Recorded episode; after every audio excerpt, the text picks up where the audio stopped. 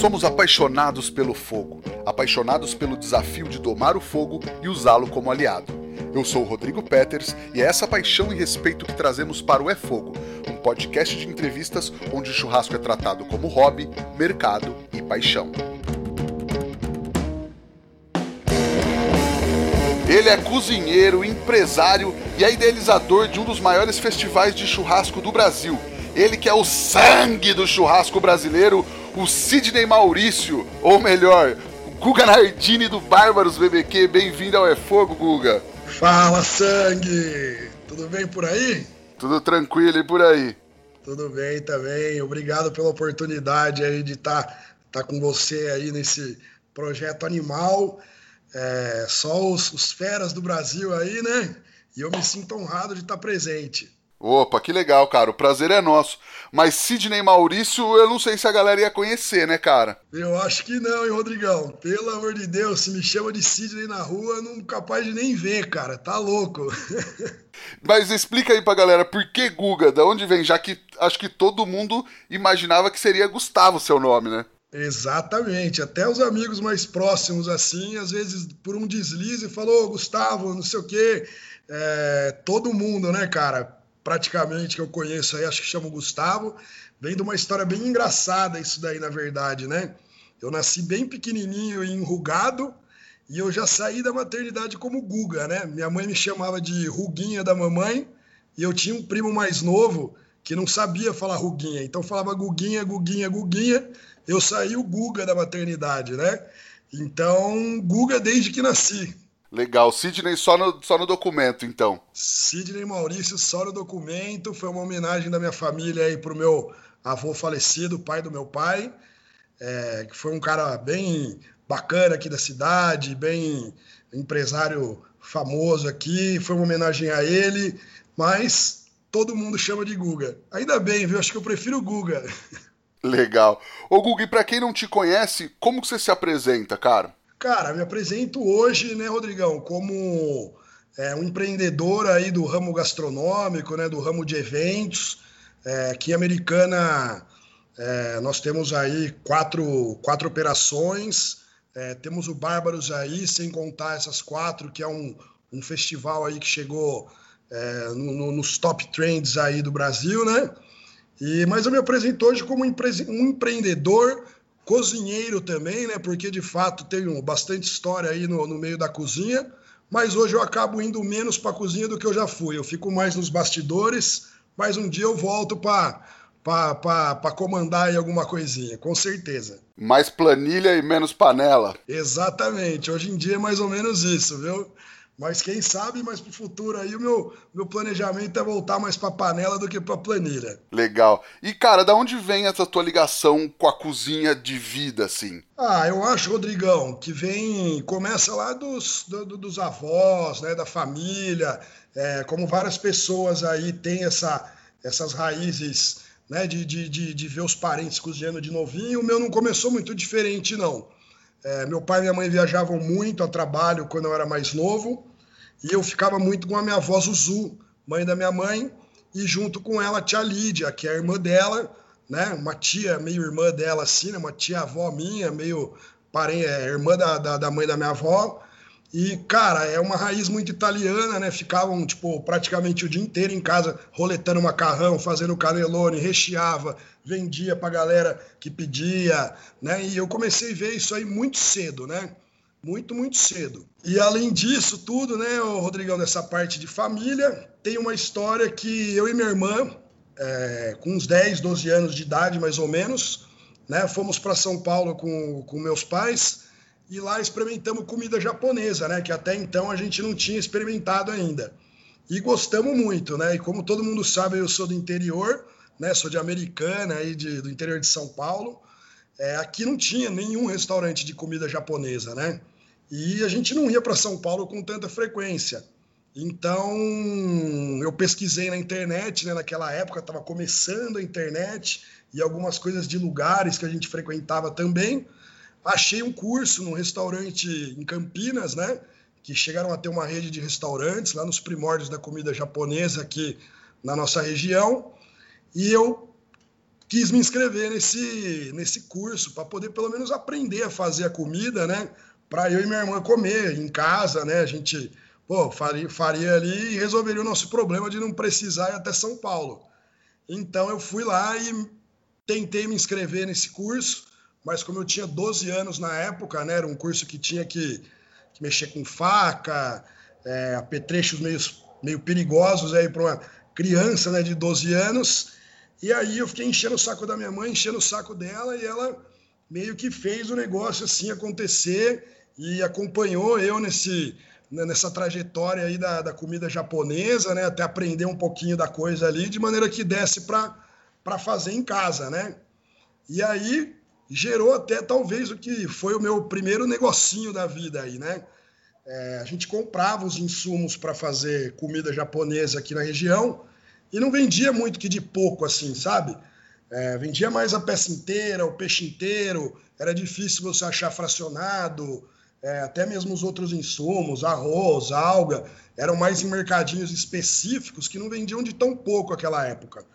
E aí fomos buscar esses produtos também, não tinha em Americana esses outros insumos, né? Só o peixe a gente conseguia achar por aqui. E aí achamos e logo para frente, assim também, os outros mercadinhos que tinham origem japonesa aqui da cidade começaram a ter esse produto. E eu e a Marília comprava, Marília é minha irmã, né? A gente comprava e eu ensinei um pouquinho daquilo que eu, que eu fui pegando para ela, pelo menos fazer o arroz, fazer uma coisinha mais básica. Eu gostava mais de ficar na parte de limpar o peixe, cortar o peixe. E aí começamos a fazer. Porém, a gente fazia e às vezes sobrava muito, né?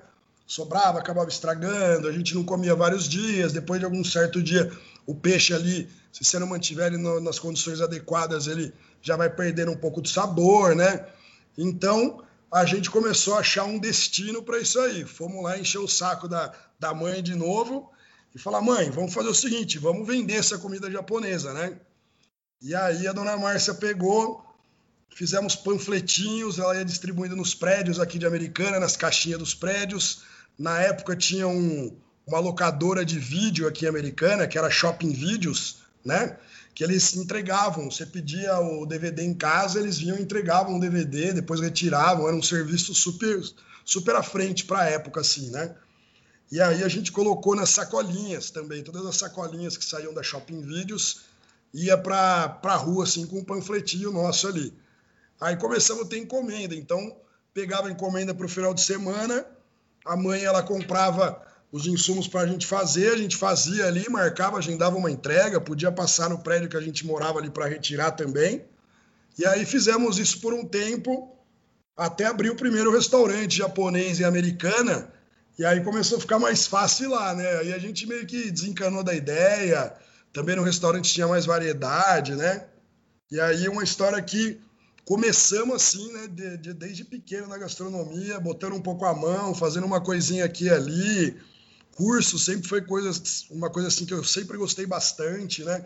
Até hoje, quando eu tenho a oportunidade de, de ir aí nos cursos dos, dos churrasqueiros que estão na, na, na, pegada aí, eu ligo, oi, e aí, como é que tá? Tem uma vaguinha aí, dá para ir, dá para encostar, dá para ver alguma coisa, e acaba fazendo bastante coisa, né? Legal. E legal que não era pela grana que vocês vendiam, né? Era pra, pra fazer para vocês, né? Porque a hora que tinha oportunidade de comer também. Ah, passa para frente, né? Exatamente. Se você fosse ver bem, a conta nem fechava muito, Rodrigão. Era mais pela, pela diversão de fazer, de comer, de ter ali. Levar a galera da família nossa também que gostava de comer em casa, o pessoal ia na expectativa de experimentar. É, isso aí foi em meados, cara, da Copa do Mundo de 90 e acho que foi na Copa do Mundo de 98, cara. É, e aí, assim, a gente tava ali, fazia as coisinhas, brincava, pessoal, quando ia se reunir em casa para ver jogo, até nossa família mesmo, ô, oh, traz aí, quanto custa, tal, tal, tal, e foi mais pela diversão mesmo, né? Legal, e também foi a primeira experiência é, tua com gastronomia e com publicidade também, né? Exatamente, exatamente. Desde duas coisas que eu sempre gostei bastante, viu? É, sempre fui muito ligado a essas questões de, de propaganda, de, de comida, e quando deu para fazer as duas coisinhas juntas aí, desde novinho já fazia. E aí você quis é, seguir uma carreira da gastronomia, não deu muito certo, foi para publicidade, foi mais ou menos isso? É, eu sempre assim, sempre quis muito, né, fazer gastronomia, sempre achei um negócio, Rodrigo, muito dinâmico, né? Você está sempre na, na atividade, você não está nunca parado fazendo, é, você está sempre trabalhando com a cabeça e, e com o corpo, né? Então, foi uma coisa muito, é uma coisa que eu considero muito dinâmica e eu sempre, sempre quis fazer. Mas o meu pai, na época que eu, que eu meio que cheguei na hora de escolher a faculdade, queria muito que eu fosse para administração para poder ter uma base, uma noção geral de tudo ali por, né, por, é, nas cabeças dos negócios. E aí eu sempre queria fazer gastronomia. Aí eu tentei ficar meio que num meio termo assim e acabei escolhendo publicidade e propaganda, né? É uma coisa que eu sempre fui apaixonado também, é, por criatividade, por criar, por é, pensar, raciocinar, fazer briefings. Então, assim, fui para esse lado, né? E foi esse o rumo da faculdade, né, da universidade que eu acabei tomando. Mas aí lá também já tinha uma pegada de organizar eventos, organizar umas festas, né, Guga? Já, já, já. Era uma coisa assim, né? Aquele misto de faculdade que você faz um pouco de faculdade e um pouco de bagunça, né? Então, a nossa turma de, de publicidade e propaganda, eu estudei na Facamp, né? Foi a, foi a primeira turma de PP. Então, não tinha, assim, uma uma organização de uma atlética, de um, sabe, de um, de um grêmio ali para você fazer festas, para ter aquela coisa que toda faculdade, universidade tem, né? E aí foi quando a gente surgiu com a ideia de criar essa atlética de, de publicidade e propaganda e, e, fomos com isso adiante, né? Turminha de amigo ali que tem, que sempre estava reunida. Então a gente foi nessa ideia, criamos a atlética e eram sempre eventinhos, é, é, a gente conseguia arrastar a galera de Campinas para vir até Americana, né? E curtir os eventos aqui em Americana. Depois o pessoal dormia numa chácara que a gente tinha aqui. É, a galera ficava em hotel para não voltar dirigindo. Então a gente bolava um dia ali no final de semana, ou fazia em Campinas mesmo uma pegada, ou fazia em Americana, né? Tem o pessoal hoje aí que é, que é sócio nosso do Bárbaros, pessoal da Faro, é, o Fauzi, que, que, que fez faculdade na mesma época que eu ele foi presidente da, da Atlética de Administração, que era a maior da, da, da, da faculdade. Então a gente, pô, desde aquela época já, já meio que trocava ideia, meio que fazia umas coisinhas em parceria, ajudava quando podia um ao outro. Então, desde também da época de faculdade, era aquela coisa, estudava, mas, mas aproveitava, né? E a faculdade era período integral, então você chegava 8 horas da manhã ali na, na, na, na escola e saía, tipo, 5 horas da tarde. Não dava para ficar só, né? Focadinho. Ah, é. A aula atrapalha muito a vida universitária, né, cara? Falava isso. Ah, nem fala, cara. Pelo amor de Deus, é cada aula que tem nessa festa que tá louco. Ô, Guga, e aí no fim, quase no fim da faculdade, pintou um rolê pra Austrália que no fim acabou sendo um intensivão de cozinha também. Nossa, essa aí foi a talvez a experiência que tenha mudado a, a vida, né, Rodrigo? Foi assim, é, um ano que que valeu por uns cinco, assim, no, profissionalmente falando, até de crescimento, é, amadurecimento pessoal, né, cara? Eu tava, tipo, a época que, que eu fui pra Austrália, eu tava bem na, na porra louca mesmo aqui, só queria saber de festa, curtição tava cozinhando pouco, era só mais umas comida nada nada a ver que saía no meio das festas de amigo, né? Tava meio sem foco. E aí, é, uma turminha boa assim da faculdade, né? Uns amigos próximos, é, alguns do mesmo curso que eu, outros de curso separado, a gente andava junto lá e a gente começou já a encanar, né? Com essa coisa de, pô, tá muita festa, tá muita bagunça, a gente precisa ver o que vai fazer, se vai montar uma agência todo mundo junto, tá faltando pouco tempo para acabar a faculdade, tá todo mundo meio um para cada lado, sem saber o que vai fazer quando terminar. Vamos fazer uma viagem aí, a galera para abrir a cabeça, para dar um rolê num lugar diferente, um lugar que tem um clima muito parecido, uma, é, alguma coisa cultural muito parecida com o Brasil, né? E aí juntamos a galera, qual que é o destino, qual que é o destino. Meu pai tinha feito intercâmbio para Londres quando era mais novo, né? Queria muito que eu fosse para lá. Eu falei, imagina, não não tem muito minha cara. Eu quero para algum lugar de, de praia, algum lugar com o céu mais azul, né? E aí pegamos a turminha da, da faculdade ali, resolveu. Pô, vamos morar em Gold Coast um ano na Austrália. E aí uns acabaram indo uns seis meses antes que eu. Eu tinha um semestre meio para trás aí para matar. Acabei matando esse semestre, o pessoal foi para lá, eu cheguei uns seis meses depois. E aí, cara, logo lá eu fui para estudar inglês, né? Obviamente, para aumentar meu level de inglês, para seguir aquela história da propaganda, né? Que, que necessita muito nesse meio de, de um inglês bom, né? E para outras coisas também, para a vida, né? E aí fui para lá, me matriculei no. Primeiro fiz um curso lá de, de, de General English mesmo, né? Que é o, é o basicão. Tinha um nível bom aqui, mas precisava dar uma melhorada. E nesse meio tempo, né, cara, a gente, como todos os amigos ali tinham combinado, pô, vamos tentar achar alguma coisa no nosso ramo lá na Austrália. E, e eu já meio que fui focado com achar alguma coisa para gastronomia, sabe? Para elevar o nível daquilo ali, para ver se era uma coisa que eu, que eu queria levar para o resto da vida e, e cuidar de negócios que funcionassem a partir disso, né? E aí, logo de cara, eu arrumei um, um mês, um mês e pouco de Austrália, arrumei um emprego, cara, num restaurante italiano, né? Que era. Eu estudava também lá na Austrália em período integral, então eu estudava das 8 da manhã até umas 3 horas da tarde. Né? E não tinha carro lá, era tudo feito de ônibus ou a pé, então levava um tempo também para chegar, um tempo para voltar. E aí eu consegui, cara, graças a Deus, arrumar um, um trabalho atravessando a rua da minha casa, cara, entendeu? Era um restaurante, eu morava no, no Vucu Vucu ali de, de Gold Coast, era um restaurante italiano que se atravessava, a, rua de casa estava ali. Na parte de baixo funcionava uma pizzaria, na parte de cima um restaurante mais italiano, tradicional, é, massas, é, parmejanas e, e, e, coisas italianas, massas recheadas, uma, brusquetas. E aí eu levei um currículo bem mentiroso para a patroa lá, que estava precisando de um pizzaiolo, né? Já tinha feito algumas pizzas, já tinha feito coisas. Levei, fui, peguei a Austrália, entrei lá embaixo. Cheguei na pizzaria, o patrão já deixava mais ou menos as massas prontas, tudo certinho. O patrão era um croata e a patroa uma italiana. E os filhos dos e os dois filhos deles australianos. Então eles tinham ido para lá, se encontraram, montaram esse restaurante.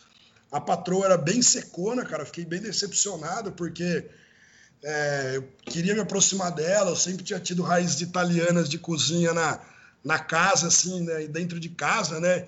E ela mais que ia com a mão na massa ali do, do restaurante italiano e o patrãozão ficava lá abrindo massa de pizza. E aí eu recheava as pizzas, forneava as pizzas lá, cortava, mandava e trabalhava junto na parte de baixo, junto com o filho dele. Ele era uma empresa familiar, né? Que trabalhava do balcão para dentro. E a mãe e a filha mais velha na cozinha, né? E aí, cara, é, a intenção era que eu ficasse na pizzaria. Mas a filha dela acabou tendo um quadro meio de de depressão, ficou mal, e eu acabei subindo para o restaurante, né? E aí ali as responsabilidades aumentaram, fazia muito pré-preparo de tudo que ia, e aí eu ajudava, ficava lá no comando da cozinha de cima, né, na parte do restaurante mesmo, dos, dos filés, das carnes, é, junto com a patroa, ela sempre pegando no meu pé, puxando puxando minhas orelhas, né? Mas era uma, uma pessoa assim que no final era secona, mas era é, tinha um, bom coração, era gente boa. E aí eu fiquei ali até o final meu da Austrália. Né? Até o final, até o meu, meu último dia de Austrália ali, eu fiquei nesse restaurante. É, fui embora mesmo com um peso na consciência de ir embora. Queria ficar, eles queriam que eu continuasse. Eu fui, voltei mesmo porque acabou meu intercâmbio, né? Saudade da família, coisa para ver para o lado de cá, faculdade para terminar. É, aí eu acabei, voltei para o Brasil, né? Depois dessa experiência e aprendi muita coisa lá, né, Rodrigão? Tinha, vamos supor, tinha folgas esporádicas nos domingos, né? E aí tinha alguns amigos brasileiros que a gente fazia é, um evento que começou pequenininho numa casa antes que a gente morava, né? Que foi uma casinha logo que eu morei, logo que eu cheguei lá, pequenininho, já conheceu uma galera e chamava Varandão Brasil. Então tinha uma galera que tocava sertanejo nós, cara, conseguimos comprar uma churrasqueira de carvão lá, nem é carvão, né? Eram uns briquetes, porque lá não, não tem muita essa história de carvão, não. E todo mundo lá só usava churrasqueira a gás ou churrasqueira aquelas de chapa, sabe? Para eles, muito do, do, barbecue australiano, assim, da cultura deles, é, é fazer em chapa mesmo, sabe? E aqui a gente já tinha uma, uma cultura de fazer no carvão. Então, conseguimos, sei lá como, um amigo que já estava lá fazia algum tempo, tinha uma churrasqueira carvão, e a gente fazia essa, essa brincadeira na nossa casa, né? Sertanejinho, e cada um levava o que ia beber, a gente organizava a comida lá, fazia um arroz, um feijão, a gente conseguia comprar feijão no mercado que tinha de brasileiros lá, que vendia alguns produtos é, brasileiros, tipo coxinha, açaí, feijão, paçoca, é, milho. É... Então a gente conseguia comprar essas coisas lá, né? Polvilho também, quando queria fazer pão de, pão de queijo, dava para comprar deles lá também. E aí a gente conseguia desenrolar um rolezinho meio brasileiro e, além de tudo, ganhar uma graninha por fora, né, cara? Começou pequenininho e depois que a gente mudou para um, um outro lugar ali na, na, na Gold Coast, que tinha um espaço em comum, tipo uma, uma área de lazer comum grande, teve, puta, velho, teve um dia lá que chegou a bombar o negócio de certa maneira que nunca mais conseguimos fazer lá o negócio. Legal. Poxa, aí já eram mini bárbaros, então. Já era, cara. Você vê como que era o negócio? Era um evento, a galera levava o que ia beber, pagava um X pela carne e pelo, pelo arroz e o feijão. Dessa vez a gente já fazia com um pouco mais de, de cabeça, de saber fazer conta. Então isso daí dava uma graninha, cara. Dava uma graninha para mim lá. Tinha as meninas que eram amigas nossas lá, os Brazuca, que davam uma força. E aí a gente sempre organizava isso daí e dava para fazer um rolê legal, cara. Chegava a hora que ia uma galera massa lá. E sempre com o sertanejinho ali comendo solto. Demais, demais. Cara, e aí você voltou pro Brasil, tal, várias coisas rolaram. E como é que foi o caminho para abrir o, o, primeiro bar em Americana? Era nessa mesma pegada que você sempre gostou de fazer? Como é que foi esse começo na noite, na gastronomia? Cara, isso aí também foi uma, uma história bem legal, porque eu cheguei pro Brasil, né? E precisava terminar a faculdade, não tinha como, pelo menos, pelo menos isso aí precisava rolar. E aí eu cheguei no Brasil e fui começar a trabalhar com meu pai, né? É, meu pai tinha um posto de gasolina na época e o posto de gasolina não tinha loja de conveniência ainda. E aí, como era um negócio mais ligado à gastronomia, uma coisa que eu podia dar uma força para ele, montar um negocinho, fazer um rolê ali, né? Eu me envolvi com isso aí. Peguei, cheguei da Austrália, falei, cara, vou montar uma loja de conveniência irada, vou fazer uns negócios mais diferentes, vou, vou bolar uns, uns lanchinhos aqui de manhã, porque era, a gente tinha muita empresa de cliente, né? Então comecei a bolar uns, uns combinhos de café da manhã, fazer umas coisinhas, umas vendinhas casadas para atender essa galera de empresa que passava logo cedo, fazer algumas coisas no almoço, porque ali também no, no nos, nos arredores do posto não tinha muito comércio de comida, então bastante gente ia lá comer lanchinho ou umas tortas que tinha uma, uma senhora aqui no bairro de Americana que fazia deliciosa e a gente comprava para colocar lá. É, e aí fomos desenrolando. Chegaram várias sexta-feiras que a gente fazia churrasco lá. O posto tinha uma área bem bacana para colocar mesa, lugarzinho estruturado, bastante banheiro. E aí que a gente fazia? Começamos, peguei o trocador de óleo lá, que era o Zé. Né? O Zé acabava o expediente.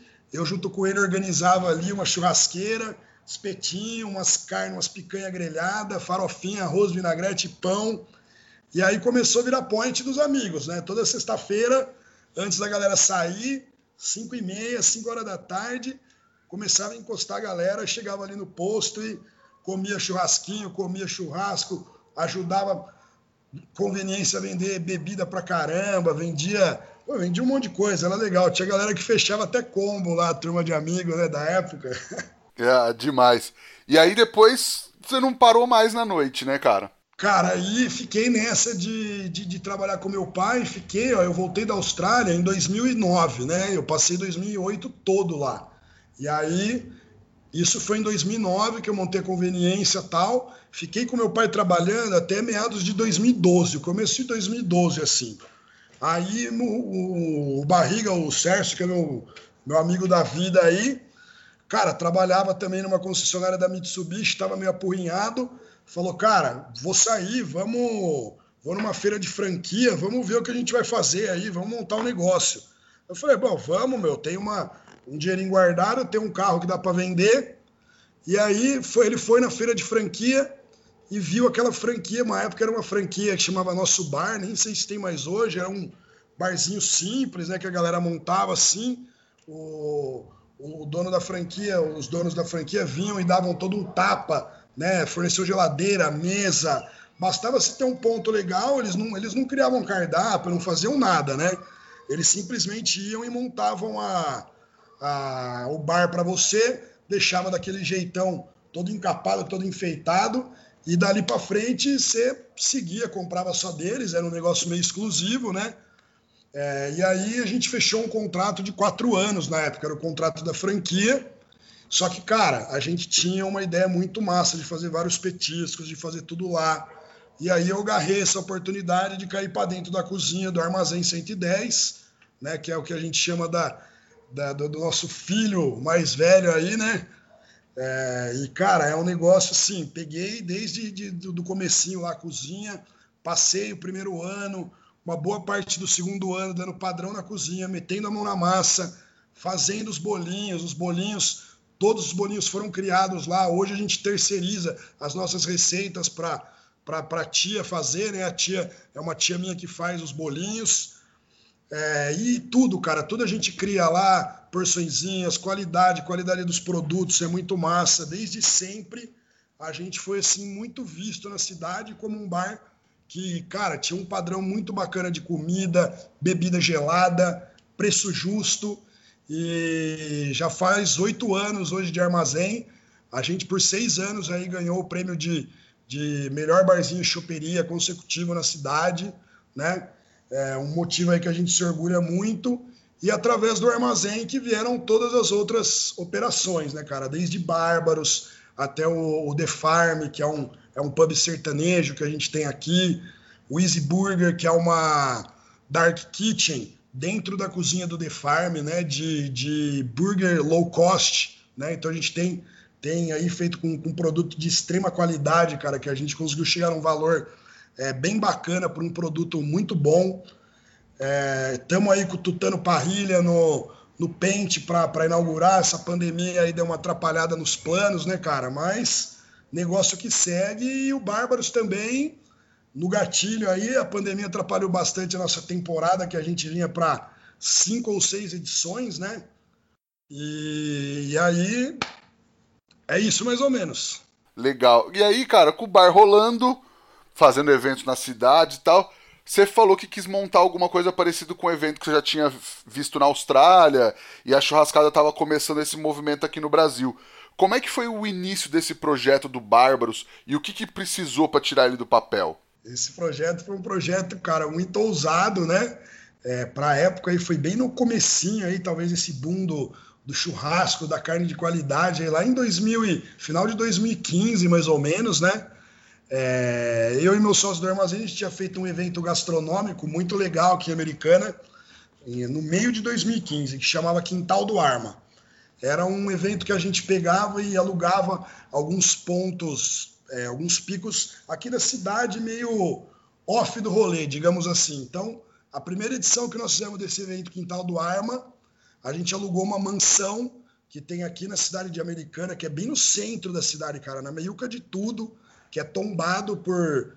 É, tombado historicamente ainda, né, não pode mexer muito, e ela é dentro de um bosque, Rodrigão que é a coisa mais linda que você pode imaginar, cara. É arborizado pra caramba, várias árvores nativas, uma coisa bem legal e um lugar que não tinha um evento assim fazia muitos anos, né? Então, eu e meu sócio do armazém fizemos um evento lá, que não era uma balada, mas também não era só um evento gastronômico, juntava mais ou menos as duas coisas, né? Era um som mais tranquilo, um som mais ameno, uma comidinha boa, a gente fez de tudo, fez de comidinha mais leve, fez uns, uns petiscos que a gente servia no arma, criamos coisinha, trouxemos um, chefe que era amigo nosso na época para me ajudar na parte da cozinha aí, e a gente fazer um cardápiozinho legal. É, foi um evento muito legal, cara. O pessoal deu um feedback que a Americana precisava de mais eventos gastronômicos, né? Tava na febre dos eventos gastronômicos, feirinhas e tudo mais, né? Exato, exato. Aqui em Americana rolava um evento muito bacana, cara, que chamava Roteiro de Boteco, é, que depois de um tempo passou a não rolar mais. E a galera tava exatamente nessa onda de food truck, feirinhas, eventos gastronômicos, e a gente seguiu a onda e fizemos esse evento, cara. E foi, tipo, um dos eventos nossos de maior ticket médio e, e sucesso, assim, de de o público aclamar, curtir, falar que estava legal, que estava irretocável, que estava massa. E aí a gente vamos tirar do papel mais um evento gastronômico, só que vamos pegar alguma coisa focada no que o brasileiro gosta mesmo, né? E aí começamos a procurar referência no Brasil. E a referência do Brasil que a gente achou naquela época foi a churrascada, né? Acho que eram os únicos que faziam também naquela época. E a gente falou, pô, vamos fazer também. Os caras estão lá na capital, a gente está aqui no interior. E na nossa cabeça o que a gente precisava era de uns malucos aí. Vimos pilares que eram principais para montar um evento desse porte, né? É, tudo open, tudo é, praticamente tudo à vontade dentro do evento, né? E aí começamos a procurar uns malucos que abraçassem nossa ideia e falassem, cara, é viável, dá para caçar, dá para tirar do papel. E fomos atrás desses doidos, né, cara? E aí falamos, meu, vamos fazer um evento, a gente vai no interior, não vai. É, jamais pensaríamos que o Bárbaros lá em 2016, com a cabeça que a gente tinha, chegaria no, no tamanho que é hoje, né? Mas acabamos encontrando uns malucos aí que eu vou citar o nome de todos aqui, hein? Primeiro de tudo, a gente precisava de um cara da carne, né? Um cara que, que, que fosse aí uma sumidade no meio da carne para dar uma diretriz para a gente falar, cara, é aqui que vocês têm que ir, é isso aqui que tem que fazer, é isso que está rolando. E aí nos apresentaram o mestre dos mestres, Roberto Barcelos, né? Quem que é esse? Quem que é esse? Robertão, papai do churrasco no Brasil. Esse é embaçado. Cara, aí a gente marcou, Rodrigão, uma, uma, uma reunião com ele em Itupeva, né? A gente falou, cara, vamos lá, tem um frigorífico em Itupeva tal, vamos lá, é, já vem aqui, a gente se reúne no posto aqui antes, alinha as ideias do que a gente vai falar para eles e em breve a gente tem o feedback aí para ver do que, que, que vai rolar, né, tal.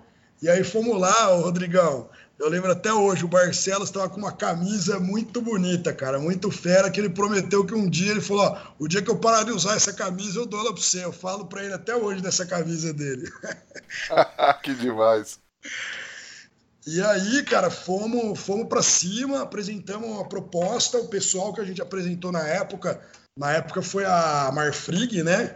Então, aí a Marfrig, né, veio e o Barcelos, na época, ela tinha muita amizade com o pessoal de lá de dentro, tinham feito, acho que, alguns projetos juntos, não me lembro, mas, é, cara, eles deram um voto total de confiança, né? A gente tava, tava junto com um cara aí que é, pô, é um, uma persona, né? Não tem nem o que falar. É, e aí, cara, precisávamos de uns malucos também que fizessem churrasco em larga escala, né? Para a gente poder tirar do papel esse negócio e colocar lá, sei lá, 1.500, 1.200 pessoas. Era o, era o nosso primeiro objetivo, né? Ter um festival com esse tanto de gente que, que, que fosse sucesso, que fosse bem organizado.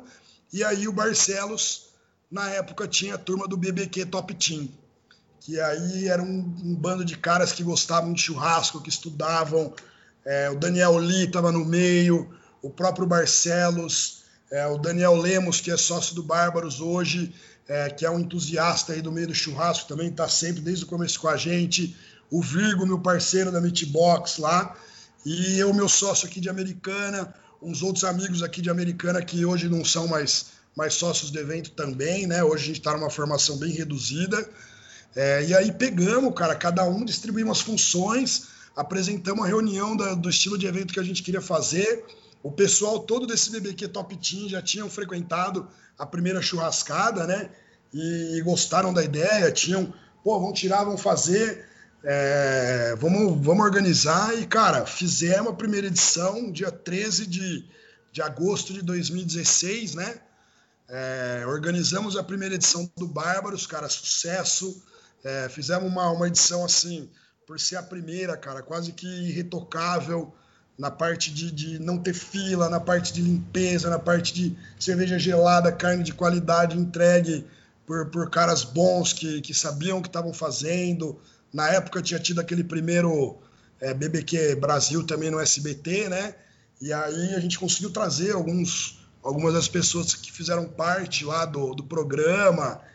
E aí daí para frente a gente já foi meio que se envolvendo no meio, né? Olhando aquilo ali como uma oportunidade, olhando que o que estava crescendo, o que estava é, acontecendo naquele meio, né, no, no, meio do churrasco naquela época, e era um movimento assim incrível, cara. Era um negócio é, muito grande e que ia ficar muito maior, e que é o que a gente vê hoje, né? Quatro anos e meio praticamente depois. E dali para frente começamos a, a fazer barulho e muitas marcas começaram a se interessar por estar conosco, né, cara? A primeira é, sempre é muito difícil de tirar, né, do papel e o fato também de você estar tá, é, no interior, né, às vezes dificultam algumas coisas, alguns relacionamentos com parceiros, porque às vezes preferem que é, são marcas que têm maior visibilidade na capital e aí o interior acaba ficando um pouco meio esquecido, mas é aqui a região que a gente vive são milhões e milhões e milhões de pessoas também, né, se pegar todo o entorno. E, cara, aí do segunda edição para frente, as marcas começaram a olhar mais para a gente. Da primeira edição que nós tínhamos, sei lá, é, quatro, cinco patrocinadores. Na segunda já aumentou para 15, 20. E daí para frente a gente foi fazendo um trabalho sério, né, Rodrigão? Foi é, tirando ideias do papel e colocando em prática e melhorando aquilo que, que as pessoas pediam para ser melhorado, é, aceitando críticas, aceitando sugestões, é, fazendo o negócio acontecer de maneira legal, bacana, né, cara? Legal. E aí foram várias cidades também, né, cara? Não foi um evento que ficou só em Americana. Como é que foi isso de, de levar para outras cidades e que cara que vocês queriam que o evento tivesse? Era a mesma cara que tinha desde o começo? Sim, cara. O, o Bárbaro sempre foi uma festa para família, né, cara? O Bárbaro é uma festa muito família. Quem frequenta é, sabe muito o estilo que é. é. A nossa área kids é super bacana, super pensada. Os pais elogiam bastante. É, idosos vão no nosso evento e conseguem ficar sentado. A gente se preocupa com lugar, mesa, cadeira para a galera ficar confortável durante as 10 horas de evento. E esse sempre foi o nosso conceito: um churrasco para amigos, para família, um lugar que as pessoas pudessem se divertir. E aí a gente fez a primeira edição americana a segunda americana de novo, a terceira a gente já foi um pouco mais ousado, fizemos em Sorocaba uma edição também bem bacana, cara, um evento que foi num lugar é, com uma estrutura diferente daquela que a gente tinha americana, foi um lugar mais no bosque, no meio das árvores, é, a galera tipo sentando no chão em, em, em, cangas de praia, em almofadas que a gente deixou espalhada pelo evento. Foi um evento diferenciado também, né?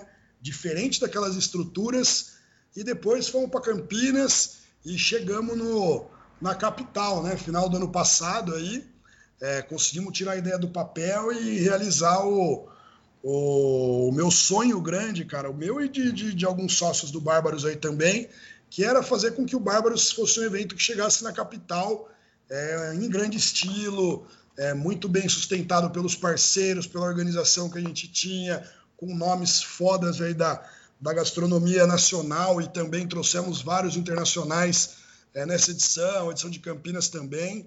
E aí o negócio foi fluindo, né, Rodrigo? Aí hoje, hoje muita gente quer estar com a gente, muita gente quer participar, quer estar no meio, quer ser voluntário, quer, quer trabalhar de voluntário até na parte organizacional, porque admira, porque, porque quer aprender a fazer, cara. É uma coisa que para a gente foi um fenômeno, é um, é um orgulho, cara, ter, ter feito parte disso tudo. Demais. E aí, com certeza, muita gente está esperando para eu fazer essa pergunta. O que, que precisa para assar para ter uma estação no Bárbaros? Cara, eu acho que, assim, a pessoa tem que estar tá ali é, fazendo um trabalho é, que, é, que é relevante né, para o meio, é, humildade acima de tudo. Né, pessoas, é, ninguém começa de cima, né, o Rodrigão? Então eu acho que Cara, muitos dos caras que estão no Bárbaros, obviamente, são, são pessoas que já eram conceituadas no mercado gastronômico e fazem parte, mas muitas delas, cara, foram pessoas que a gente viu surgir, né? A gente até, muitas delas, é, participamos do, do, do surgimento dessas pessoas, fizemos parte da história, né? Então, o Bárbaros, cara, é um festival bem democrático para essa questão de, de, de escolha, né? É, de, de, quem vai estar na bancada, o cara tem que ser legal, tem que entregar, é, tem, tem, que estar tá fazendo um trabalho relevante, tem que estar, tá, pô, de repente várias pessoas que foram voluntários do Bárbaros hoje são, são chefes de estação, estão hoje aí é, voando no mercado do churrasco, digamos assim, né? Então eu acho que é, entrega, relevância, frequência, é, honestidade, caráter e mais uma série de coisas aí que a gente observa nesse meio, né? Justíssimo. Cara, e aí hoje com a pandemia, vocês estão com uma produção de conteúdo muito forte na internet, principalmente no YouTube, né? A, a ideia é, além de fomentar tudo isso, manter essa chama acesa enquanto não dá para se reunir? Cara, você viu só o que aconteceu nessa pandemia, né? Me botaram de apresentador do TV Bárbaros BBQ. O Bárbaros, cara, a gente já tinha o plano, Rodrigão, desse ano, transformar o Bárbaros não só num festival, mas numa plataforma de experiência de churrasco, né? Muito mais do que a pessoa ir é, somente no, no festival, mas ela poder ter o festival durante os 365 dias do ano dentro da casa dela, né? Então hoje a pessoa que ela quer ir no festival ela tem a possibilidade de ir, a pessoa que ela quer estar perto dos nossos chefes, do, do, da galera que está dentro do Bárbaros, tem a possibilidade através do nosso canal, né? De, de ter aquele canal para tirar dúvidas, para pegar receita, para ver ali, para conhecer. A gente tem um quadro lá que é o bate-papo, que é o Talk do Bárbaros, né? Que a gente traz é, os, os, churrasqueiros para conhecer é, é, curiosidades da vida dele, né? Então a gente às vezes foge um pouco do, da questão cozinha churrasco ali traz à tona brincadeira, à tona apelido, né? É, ex-profissões de, de, de, de, pessoas que hoje estão é, tipo no meio, entendeu? é, dicas, brincadeiras. Então, além do que, temos também nossa loja online, nosso blog.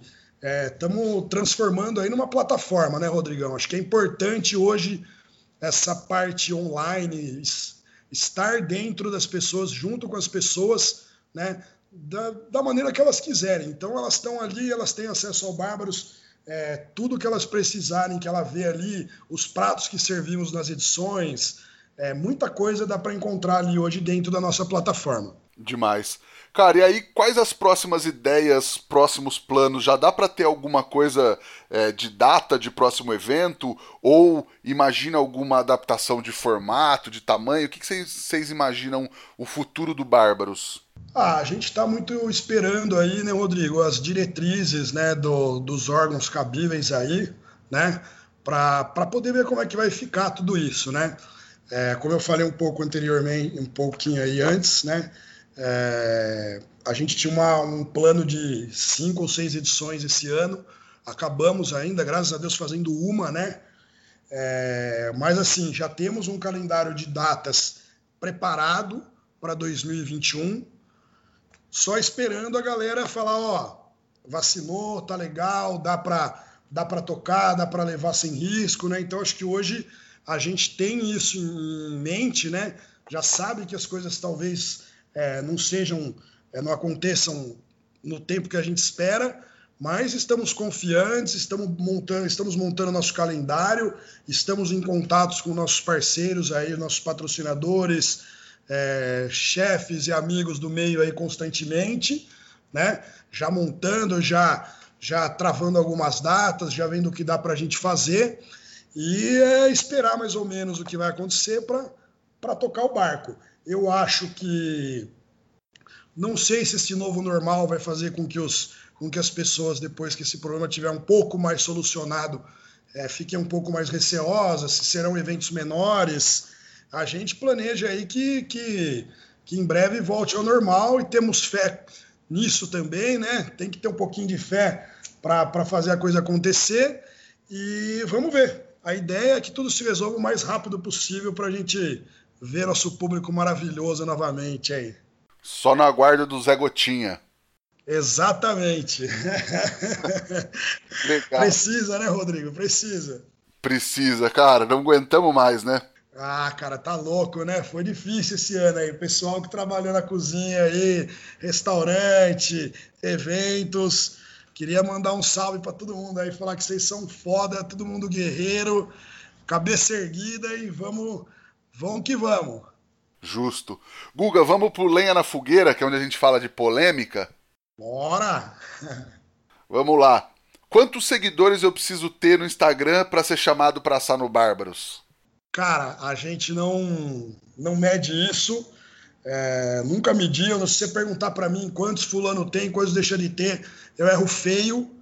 Né? Foi aquilo que eu falei ali. Tem, tem pessoas que, cara, é, não tem, não, não, tinham seguidores até estarem no Bárbaros ou é, foram crescendo, foram mudando, foram fazendo é, um trabalho relevante, né? Que foi o que eu falei, foram conquistando esses seguidores. Hoje cara tá bombando, tá voando aí. E hoje em dia também a gente sabe, né, Rodrigo, tem muito aquela coisa de, de seguidores falsos e coisas assim. Se a gente for parar e ficar olhando só para isso, é, não dá mais para saber quem é quem, entendeu? Então eu acho que isso aí não importa muito, nunca importou. Tem gente que eu quero chamar pro próximo aí que se for ver não tem nem 5 mil. Maravilha. Cara, vamos para nossa pergunta de um milhão de reais. O que, que o fogo significa para você, Guga? Cara, é, para mim é uma coisa assim. É, eu acho maravilhoso é, pessoas que conseguem é, fazer com que o fogo trabalhe em favor delas, entendeu? Que conseguem ficar ali por horas e horas e horas é, controlando, mudando, brincando, né, cara? Eu acho que o fogo, para mim, é uma, é uma brincadeira séria é, que deve ser muito respeitada e que a pessoa que tem ali o, a paixão pelo que faz é, com o fogo, né, cara, propriamente dito, né? Porque o fogo você usa em vários equipamentos, várias coisas, mas eu acho que aquela coisa de, de ter o fogo na mão, como a gente tenta que seja é, toda a vibe do bárbaro, sem equipamentos assim, assim, assado, entendeu? É, para poder fazer o negócio ser aquele domínio, aquela arte que a pessoa tem de ficar horas e horas e horas é, entregando o melhor dela. Então, eu acho que para mim o fogo é uma mistura de brincadeira, paixão e domínio. É uma brincadeira que surge de uma paixão pelo fogo e o ápice do ápice é você conseguir fazer aquilo ali com fogo por horas, horas é, a fio, entendeu? Basicamente isso. Legal. Guga, e aí tem uma dica, uma receita, um truque para passar para a galera agora? Receitinha básica? Opa! Cara, eu, eu, como falei aí adiante, né? Eu sou e eu sonho um dia e o Tutano, que é o próximo, é, o próximo empreendimento nosso aí que vai ter é, tudo a ver com essa pegada do fogo, né? É, eu sou apaixonado por steak and pasta, né? Então, cara, minha receitinha básica aí vai, ó, um belo de um ancho, né? Tostadinho por fora aí no ponto por dentro, que aí quem, quem tem o dom manda ver, né, Rodrigão? E uma bela, um belo talharim acompanhado aí, pega lá, é, cogumelinho champignon Paris, um shiitake junto, dá uma fritadinha neles ali, um pouquinho de alho, um pouquinho de, de cebola para dar um tchan, dá uma caramelizadinha ali com um pouco de açúcar para ficar aquele gostinho, ficar aquele, aquele molinho um pouquinho mais denso, pouquinho de shoyu ali para dar um, uma corzinha, né? Ou nem põe o shoyu também, umas duas, três folhinhas ali, um, uns raminhos, não um ramo inteiro, né? Aquela folhinha mesmo do alecrim para dar uma, uma saborizada né? Aquele macarrão sem molho, né? Só com os, com os cogumelos meio salteados ali na, na, no azeite ou na manteiga, uma corzinha no shoyu também não. E esse steak maravilhoso do lado aí, para mim é tchau e benção, coisa linda. Bicho, uma hora dessa, sete horas da noite, já deu fome, Guga. Nossa, aquele talharinho no ponto, imagina? Al dente. Ixi, maravilha. Quem fizer aí, pode postar, marca o Guga, marca a gente, pra gente ver o que vocês estão fazendo. Ô Guga, e aí tem alguma coisa para indicar pra galera ler, visitar ou assistir? Cara, ler, eu tô lendo um livro muito bom que eu ganhei do meu irmão aí, que chama O Poder da Autoresponsabilidade, do Paulo Vieira. Tô gostando bastante dele. É, lugares para visitar. É, o último que eu fui com a, com a namorada, que é a Patagônia chilena e a Patagônia argentina aí, que, nossa, cara, é é deslumbrante demais. É um lugar que eu sempre sonhei em estar e é muito melhor do que eu imaginava. Eu peguei dias maravilhosos lá é, e vimos cada coisa linda, cara, cada paisagem maravilhosa.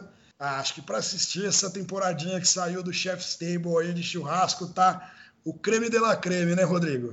Legal, muita gente boa, né, cara? Ah, muito legal, cara. Muito legal você ver os, os estilos diferentes, as especialidades, o quanto a pessoa se, se empenha, né, cara, para entregar alguma coisa diferente, acorda cedo, vira madrugada, é, corta, faz a própria lenha, né? Põe a mão lá, vai com a cara, perde o fogo, se queima todo para fazer um negócio foda, cara. É maravilhoso. Dominaram o fogo, né? Com certeza. Demais, cara. O Guga, quem quiser te encontrar na internet, como é que faz? Por onde te procura para achar você e o Bárbaros? Cara, acho que Instagram hoje, né, Rodrigão? É a maneira mais fácil aí. É, o meu é Guga Nardini Neto, tudo junto. O do Bárbaros é Bárbaros BBQ também, tudo junto, né? E através aí dos nossos canais também, através do canal do YouTube, dá para que é o TV Bárbaros BBQ, dá para dá para perguntar. Geralmente sou eu, ou, eu ou o Virgo que respondemos as, as questões da galera ali que perguntam, né? É, a produtora chama a gente direto e fala: ó, o é, que, que eu respondo aqui, o que, que eu respondo ali. Então, se quiser mandar algum recado, alguma dúvida também. E quem quiser vir para Americana aqui, ô Rodrigão, também está mais do que convidado. Um, algum dia da semana, qualquer dia da semana, eu estou em alguma das operações aqui na parte do dia ou na parte da noite. Tem muitos amigos do meio do churrasco que estão de passagem, às vezes por aqui, para para tomar uma cerveja, para comer uma. almoçar junto, trocar ideia. É, por aqui. Maravilha. Assim que assim que der estiver mais tranquilo passando por Americana, vamos bater um rango aí. E aproveitando, nós também estamos no Instagram, né? A galera sabe, arroba é fogopod, meu Instagram, arroba Rodrigo Peters, underline, e o nosso e-mail é o é fogopodcast, arroba gmail. Galera já sabe, pega o link, manda no grupo do churrasco, pega essa receita que o Guga passou, falou, ó, oh, precisamos fazer aqui, faz pra patroa, faz pro namorado, dá um salve aí, e dá um salve também no Spotify, segue a gente na, no Apple Podcast tudo mais, que dá uma força pro nosso trabalho. Guga, brigadão pelo papo, cara, a resenha foi animal. Valeu, Rodrigão, quero agradecer você de novo aí pela oportunidade, é, o trabalho de vocês aí muito legal, cara, muito bacana é, ver a história da galera aí que tá, tá por trás das, dessa revolução no mundo do, do fogo aí, né, da carne. E obrigado pela oportunidade de novo. Valeu. Quando tiver mais, só chamar. Fechado. Pô, imagina, eu que agradeço, tenho certeza que a galera curtiu também. E agradecer também todo mundo que ouviu a gente até agora. Muito obrigado e até a próxima semana. Tchau. Tchau, valeu.